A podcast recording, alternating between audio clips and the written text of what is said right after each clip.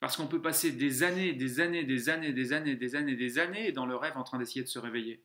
C'est pour ça que ça peut tourner en boucle, tous ces trucs-là. T'es dans le rêve et dans le rêve, euh, limite tu rêves que tu te réveilles, tu vois. Il n'y a qu'une seule porte pour sortir du rêve. Il faut en prendre conscience. Il faut le voir tel qu'il est. Et pouf Là, il se dissout.